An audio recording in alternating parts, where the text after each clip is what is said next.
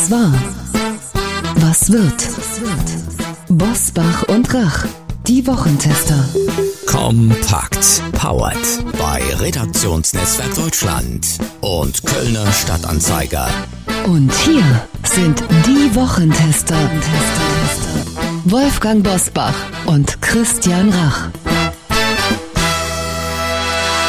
Hallo und herzlich willkommen, Christian Rach hier aus Hamburg. Ein herzliches Willkommen auch von Wolfgang Bosbach, heute aus Berlin. Sie hören die Wochentester kompakt, Ihr News- und Debatten-Update am späten Donnerstagabend mit dem Besten aus der neuen regulären Folge vom Freitag. Mit dieser Kompaktausgabe sind Sie in 30 Minuten früher und schneller informiert mit unserem Wochenrückblick und mit dem Wochenausblick. Was war, was wird. Heute unter anderem mit einer Einordnung des radikalen Kahlschlags in der Medienbranche bei Gruner und Jahr und mit der Frage, ob wir uns auf ein weiteres Jahr Krieg zusteuern. Heute zu Gast bei den Wochentestern Lars Klingbeil. Der SPD-Parteichef erklärt bei den Wochentestern, wie er den historischen Wohlstandsabsturz stoppen will und wie er zu den neuen Forderungen nach Kampfjets durch den ukrainischen Präsidenten Zelensky steht. Manchmal haben sich diese Waffenlieferungsdebatten ja auch überschlagen. So. Und ich kann das aus Sicht der Ukraine zu 100 Prozent nachvollziehen. Wenn wir ein Land wären, das angegriffen wird, würden wir auch von unseren Freunden und Partnern jegliche Unterstützung fordern. Aber wissen Sie, fünf Minuten nachdem wir entschieden haben, dass wir Schützenpanzer Marder liefern, wird nach dem Leo gerufen. Und fünf Minuten nachdem wir beschlossen haben, den Leo zu liefern, wird nach Kampfjets gerufen. Und das ist eine Logik, aus der man auch ein bisschen rauskommen muss, weil es auch um politischen Druck geht, es geht um Sanktionen. Ich finde auch, dass wir über Diplomatie reden müssen und was da möglich sein kann in diesen Zeiten. Und dass eine abwägende Haltung, wie der Bundeskanzler sie hat und wie ich sie auch teile, dass das schon sehr viel Unterstützung auch findet. Wenn ich jetzt gerade in diesen Tagen im Wahlkreis oder sonst wo im Land unterwegs bin, dann kann ich Ihnen nur sagen, kommt niemand, wirklich niemand bei mir an und fragt, wann liefern wir die Kampfjets, aber es kommen sehr viele Menschen weit über die SPD, das ist kein SPD-Thema, weit über die SPD bei mir an und sagen, könnt ihr verhindern, dass wir selbst Kriegspartei werden, dass wir damit reinrutschen. Und, und das ist das, wo ich appelliere. Ich stehe hinter jeder dieser Entscheidungen von Waffenlieferungen, trage das alles zu 100 Prozent mit, aber sich bewusst zu machen, dass das eben keine Reality-Show ist oder dass das kein Computerspiel ist, sondern dass es hier wirklich auch um historische Entscheidungen geht, die uns in fünf, in zehn, in, in 20 Jahren noch beschäftigen werden und es auch keine Entscheidungen gibt, die ohne Konsequenz sind. Sich das bewusst zu machen und dann vielleicht ein bisschen tiefgehendere Debatte zuzulassen, als das in den letzten Monaten der Fall war, das würde, glaube ich, schon vielen Menschen hier im Land auch helfen, nachzuvollziehen, was da die politischen Entscheidungen sind und was sie beinhalten. Dr. Manfred Lütz. Der Psychiater und Theologe hat eines der letzten Gespräche mit dem verstorbenen Papst Benedikt geführt. Bei den Wochentestern erklärt er, was vom deutschen Papst für die Ewigkeit bleibt und ob die Klimaaktivisten teils religiöse Züge tragen. Man kann das beschreibungsmäßig, kann man sagen, das ist sektenartig oder so. Das ist dann aber mehr so eine Abqualifizierung, die, glaube ich, nicht sehr weiterhilft. Also ich glaube, dass es ein fehlgeleiteter Idealismus ist. Man muss allerdings sagen, das gab es auch bei den 68ern, die erst sehr idealistisch antraten und dann zum Teil terroristisch geendet sind.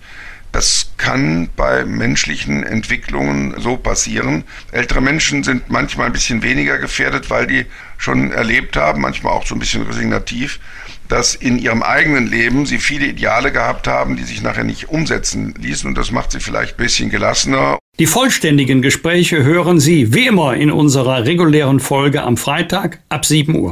Wolfgang Bosbach und Christian Rach sind die Wochentester. Tester, Tester. Werbung.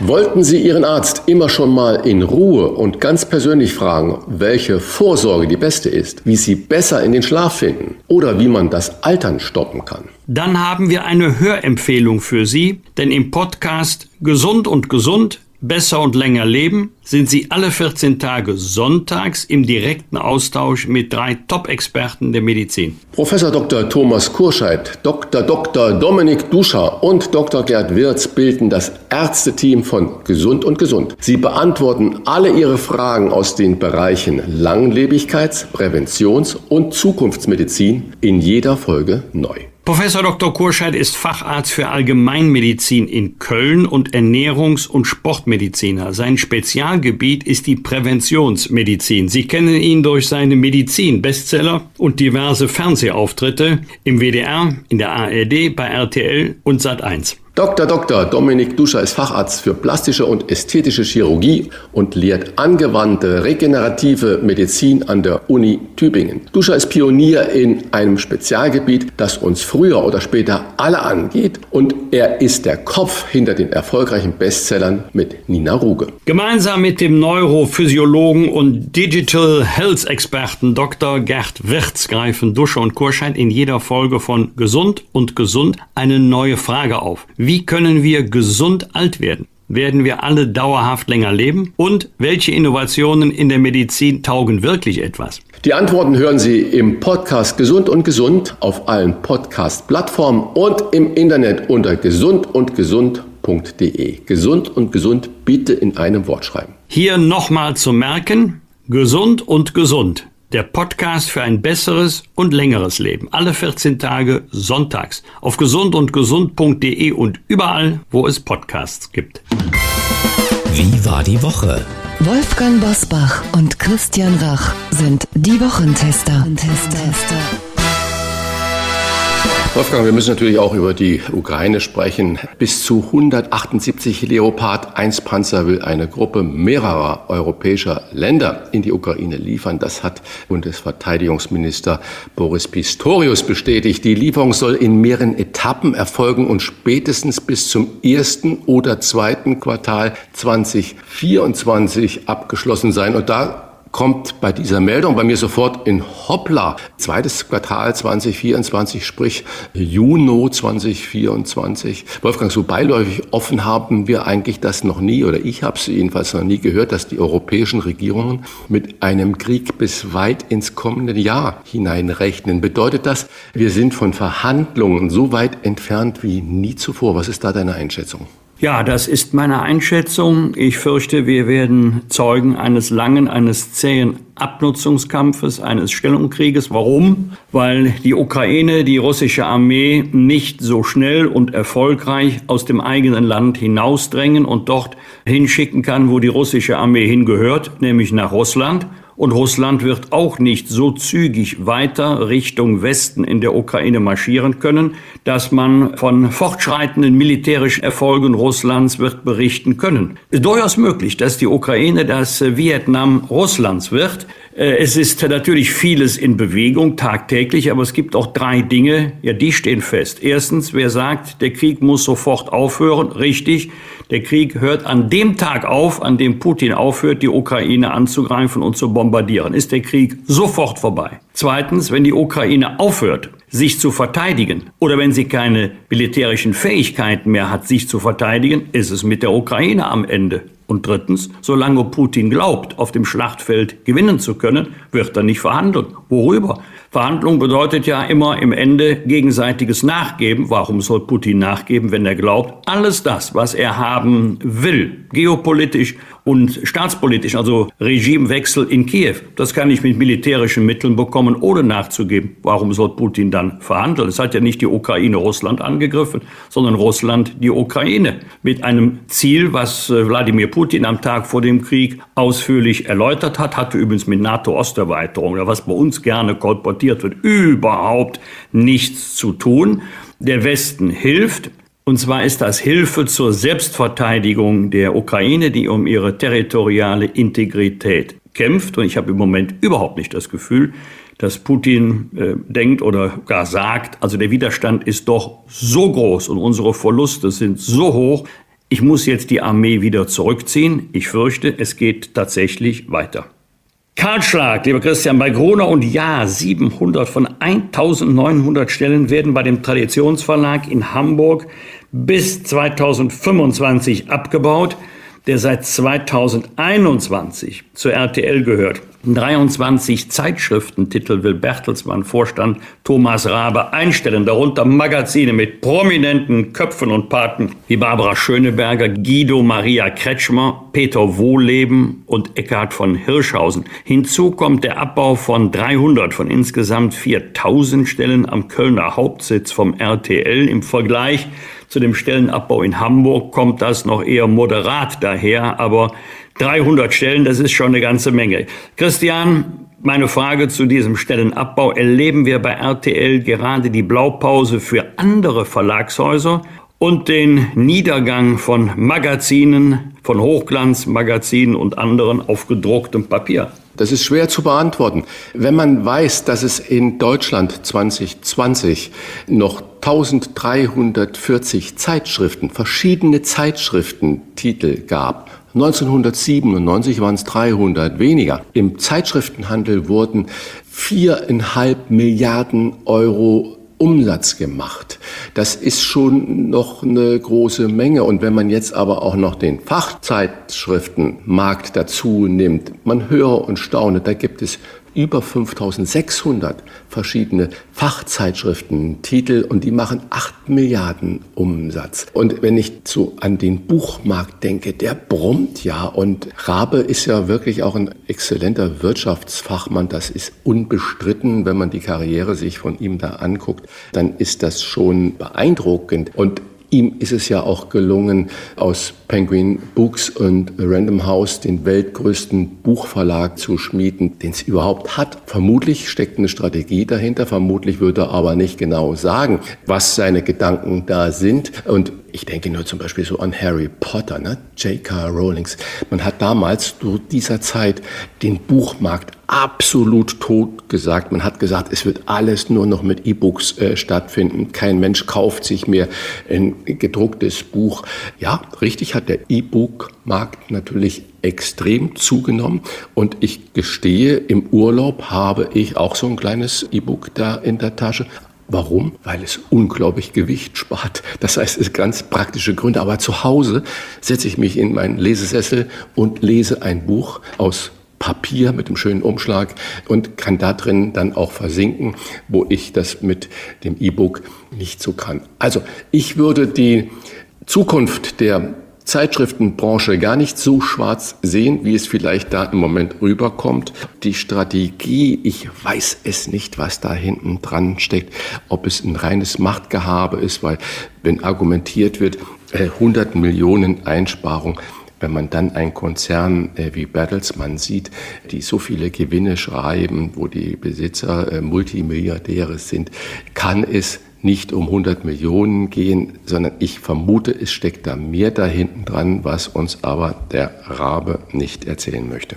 Nachfrage in den vergangenen Wochen haben sich zahlreiche Ex-Mitarbeiterinnen und Mitarbeiter zu Wort gemeldet und Bertelsmann-Chef Rabe hart kritisiert. Darunter waren auch ehemalige Chefredakteure.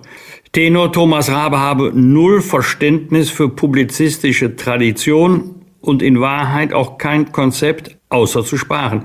Ist da was dran an dem Vorwurf? Ich kenne keine große Firma, die nicht auch immer spart, auch in den Zeiten, wo das Geld vielleicht äh, fließt. Und Hapag-Lloyd wird auch nicht äh, seine Milliardenüberschüsse an jeden Steward auf den Schiffen und oder an die Decksmänner oder an die Bootsmänner äh, verteilen, sondern das kassieren leider zum größten Teil natürlich die Anteilseigner.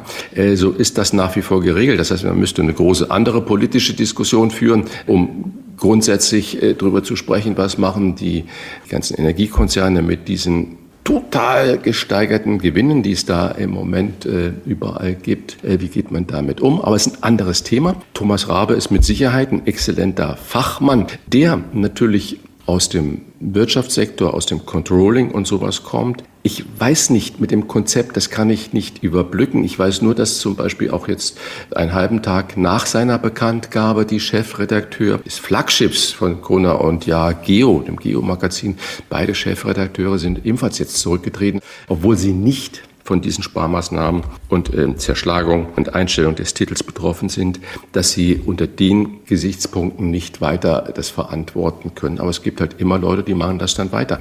Das müssen andere beurteilen, ob er keine Verständnis für publizistische Tradition hat oder in Wahrheit auch kein Konzept richtig ist, wenn ich RTL betrachte, was da in den letzten zwei Jahren passiert ist.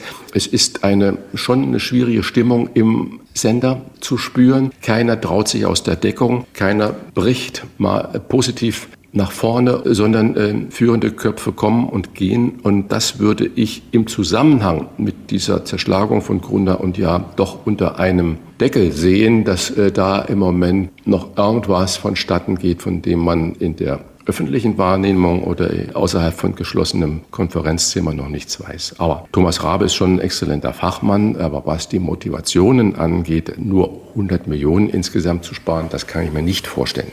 Inflation und Krieg machen den Deutschen die größten Sorgen mit einem Wert von 80 Prozent.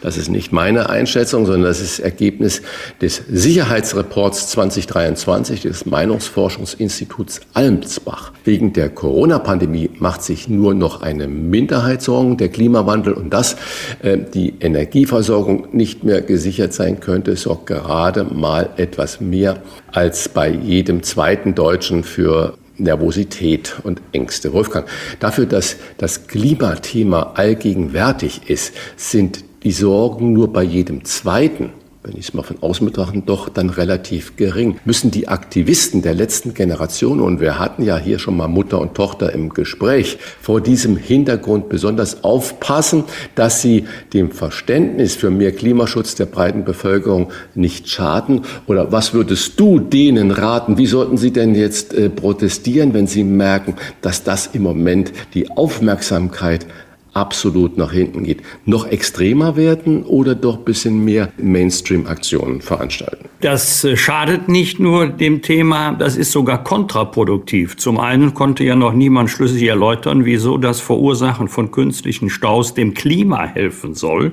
Und zweitens, wenn die immer noch glauben, nach Monaten, immer noch glauben, am Ende wird die Politik einknicken, weil wir den Verkehr lahmlegen. Nein, das kann, das darf auch die Politik überhaupt nicht. Denn wenn du mal den Eindruck entstehen lässt, durch solche Aktionen ändert die Politik ihren Kurs, dann nimmt die Kleberei ja überhaupt kein Ende. Und die Kleberei wird erst dann enden, wenn nicht mehr zu jeder Blockade die Fotografen hineilen und zu jeder Blockade der gleiche Kommentar geschrieben wird oder der, der gleiche Bericht. Denn die Blockaden werden ja verursacht, damit die Presse, damit die Kameras, damit die Fotografen dahin eilen. Wenn sie es nicht mehr tun, werden die sich verdutzt umgucken. Wo, wo, wo, wo ist denn hier WDR? Wo ist denn hier RTL? Ich sehe ja nur Polizei. Jetzt werden wir noch abgelöst, ohne dass wir morgen in der Zeitung sind. Dann hört das sehr schnell auf. Und äh, ja, das Verständnis sinkt rapide und es ist auch Unsinn zu sagen, wer diese Aktionen kritisiert, der hat die Ernsthaftigkeit des Klimawandels nicht verstanden. Nein, wer das kritisiert, versteht, dass es überhaupt keinen Kausalzusammenhang gibt zwischen der Verursachung künstlicher langer Verkehrsstau und Hilfe für das Klima. Plädierst du dafür, dass die Presse sich so da ein bisschen selbst zurücknimmt?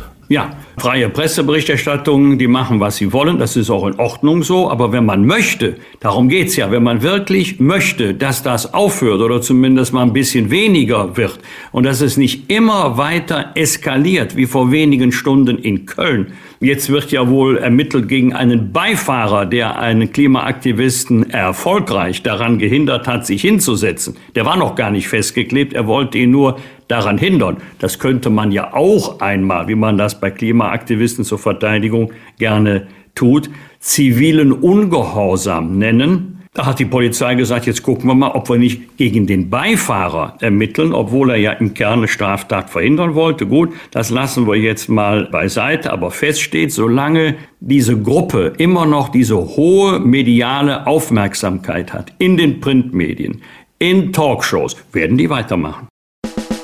Was wird? Was wird? Wolfgang Bosbach und Christian Rach sind die Wochentester. Wochentester. Am Samstag, man höre und staune, ist eine Großdemonstration von Kernkraftgegnern zum Ende der Laufzeit von ISA 2 geplant. Das letzte bayerische Atomkraftwerk soll am 15. April vom Netz gehen. Wolfgang, rechnest du damit, dass die Atomdebatte politisch noch einmal neu aufgemacht wird? Also die Debatte wird anhalten, auch über den 15. April hinaus. Aber wenn mit der Frage gemeint ist, ob ich damit rechne, dass es zu einer Verlängerung der Laufzeiten der drei noch am Netz befindlichen Kernkraftwerke kommen wird, nein, wir erleben ja ohnehin rasante Politikwechsel. Vor einem Jahr hätte sich ja keiner vorstellen können, dass bei den Grünen stolze Kriegsdienstverweigerer nach schweren Waffen für die Ukraine rufen oder dass ein grüner Wirtschaftsminister nach Katar fliegt, um fossile Brennstoffe für Deutschland zu organisieren. Und wenn jetzt die Grünen auch noch den Daumen heben würden für eine Verlängerung über die Verlängerung hinaus, dann käme es sicherlich zu einer Zerreißprobe. Das heißt, wir werden unsere Kernkraftwerke meiner Einschätzung nach am 15. April vom Netz nehmen und dann auch Kernenergie aus dem Ausland importieren, weil wir wissen, ohne geht es nicht. Jedenfalls nicht, solange wir keine großen, sehr großen Speicherkapazitäten haben, um den Strom, den jetzt die Verbraucher zwar bezahlen, der aber nie unsere Netze erreicht, dann zu speichern für sogenannte Dunkelflauten, also dann, wenn wir erneuerbare Energien einspeisen müssten.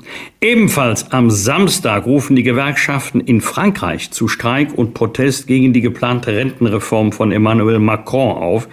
Er will das Renteneintrittsalter von schrittweise von 62 auf 64 Jahre anheben.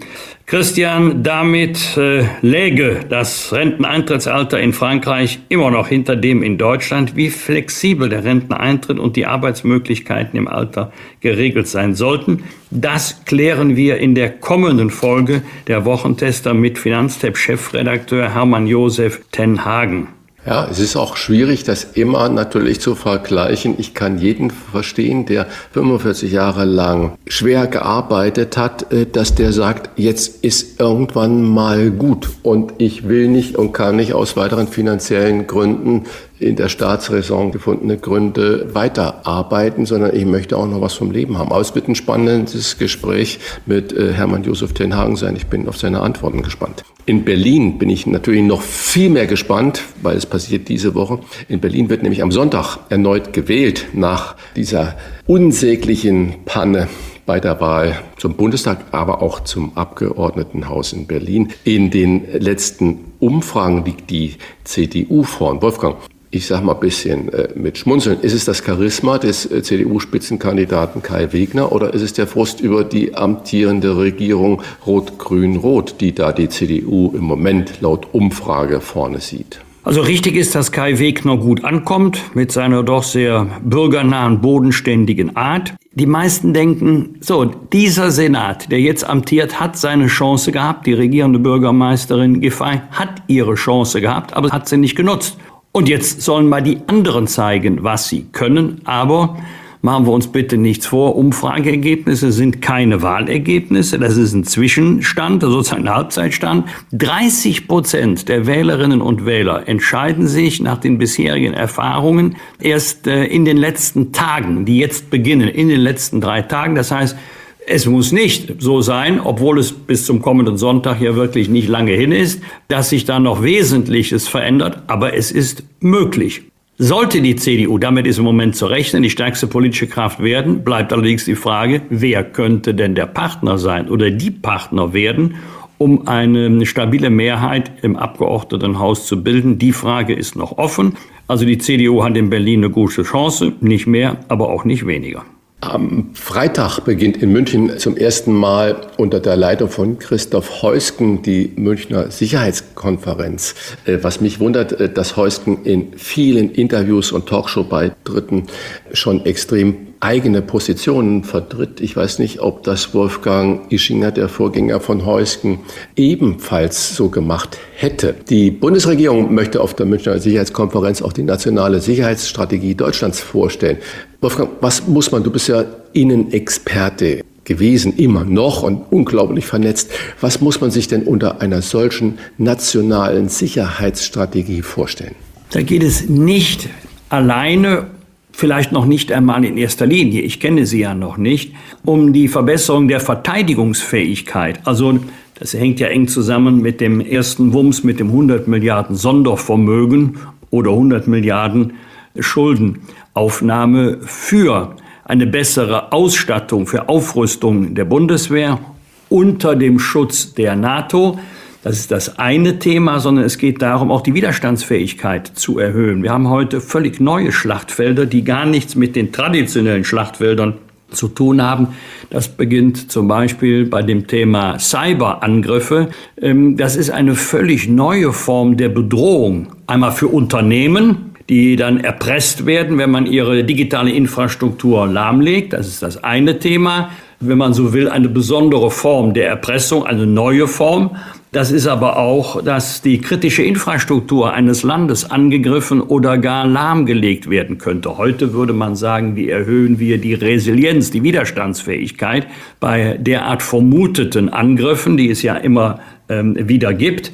Ein anderes Thema wäre die Vernetzung von innerer und äußerer Sicherheit und die Aufweitung des Sicherheitsbegriffes, nämlich dann geht es auch um Politik, da geht es auch um Diplomatie, da geht es auch um gute internationale Beziehungen, auch zur Beantwortung der Frage, wie können wir eigentlich auf politischem Wege die Risiken für die Sicherheit unseres Landes minimieren so etwas stelle ich mir unter der nationalen Sicherheitsstrategie vor, die allerdings eingebettet sein muss bei einer Europäischen Union äh, in ein europäisches Gesamtkonzept. Ich nehme jetzt mal ein anderes Beispiel. Ich muss schmunzeln, wenn ich höre, sozusagen unsere China-Strategie. Also wenn nur alleine die Größenverhältnisse, jetzt weniger die geografischen, als die Zahl der Einwohner und die wirtschaftliche Stärke und vor allen Dingen die Wachstumsraten. Also wenn Deutschland glaubt, mit einer eigenen souveränen Strategie China einhegen zu können. Nein, diese Strategie muss eingebettet sein in eine Strategie der Europäischen Union. Und deshalb muss eine nationale Sicherheitsstrategie auch immer international miteinander verglichen werden. Das gilt einerseits für die Europäische Union und andererseits für die NATO-Staaten. Denn dort sind wir eingebettet, machen wir uns nichts vor. Seit Jahrzehnten leben wir in Deutschland in Frieden, Freiheit und Sicherheit unter dem Schutz der NATO, vor allen Dingen unter dem Schutz der US Army. Wir haben so 180, 185.000 Soldatinnen und Soldaten plus einige 10.000 Zivilangestellten. Die USA weit über eine Million, das sagt schon viel. Am Donnerstag beginnen äh, nicht nur im Rheinland die tollen Tage, an denen zum ersten Mal wieder nach Corona der Straßenkarneval gefeiert wird. Und deshalb erscheinen die Wochentester in der kommenden Woche einen Tag früher. Also bereits am Donnerstag, pünktlich zur Weiberfastnacht, ab 7 Uhr. Das heißt, ab 7 Uhr die Wochentester und äh, ab 11.11 Uhr .11 stürzen wir uns dann alle gemeinsam und die Frauen vorneweg in die Weiberfastnachtsfeierlichkeiten. Bosbach und Rach. Im Internet diewochentester.de das waren die Wochentester kompakt mit Unterstützung vom Kölner Stadtanzeiger und dem Redaktionsnetzwerk Deutschland. Wenn Sie Kritik, Lob oder einfach nur eine Anregung für unseren Podcast haben, schreiben Sie uns auf unserer Internet- und auf unserer Facebook-Seite. Fragen gerne per Mail an kontakt@diewochentester.de. Und wenn Sie uns auf einer der Podcast-Plattformen abonnieren und liken, freuen wir uns ganz besonders. Kommende Woche bereits am Mittwoch um 22 Uhr die Wochentester kompakt und am Donnerstag um 7 Uhr die neue ausführliche Folge. Nochmals alles Gute und bis dahin eine angenehme Zeit. Was war? Was wird? Wolfgang Bosbach und Christian Rach sind die Wochentester. Ein Maßgenau Podcast. Powered bei Redaktionsnetzwerk Deutschland und Kölner Stadtanzeiger.